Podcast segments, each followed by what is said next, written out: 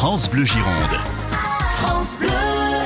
Mon coup de cœur du jour euh, est le Silex par la cave de Totavel, un vin venant de l'AOP euh, Languedoc-Roussillon Village en millésime 2015. Donc euh, les cépages sont les cépages classiques languedociens, la Syrah, la Grenache et le Carignan. Euh, le côté de la Syrah donnera ce côté légèrement épicé avec euh, sur une région bien ensoleillée. Le Grenache et le Carignan donneront le côté très gourmand en bouche, très rond. Donc c'est un vin idéal pour l'apéritif ou un bon repas entre amis. Un vin rond, gourmand, charpenté et épicé.